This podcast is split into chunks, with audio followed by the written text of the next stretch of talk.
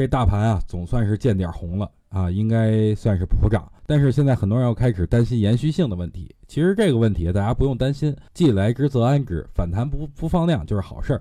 或者换个角度来说，如果再跌，就应该是加大仓位进行买入的时候才对。最近啊，大家要多下点功夫了。啊，好好选选股票，例如零零二八三六的新宏泽，从高点跌下来也就跌了百分之四十多，但这轮反弹却涨了百分之六十多。所以呢，最近机会一大把，只要您能找得好，盈利也都是变得特别的快。但也要警惕一些股票的风险，那就是前期的白马股，因为本次这些股票是逆着大盘涨的。冲的比较高，所以很多资金啊都有获利了结的需求。当别的股票进行反弹的时候，这些白马股可能会出现调整的走势。今天啊，在网上看到一个段子：女大三抱金砖，女大三十抱江山，说的就是马克龙夫妇。其实做股票就要跟马克龙的妻子是一样的，不离不弃，从小培养。当股价低的时候买入，总有一天会飞黄腾达的。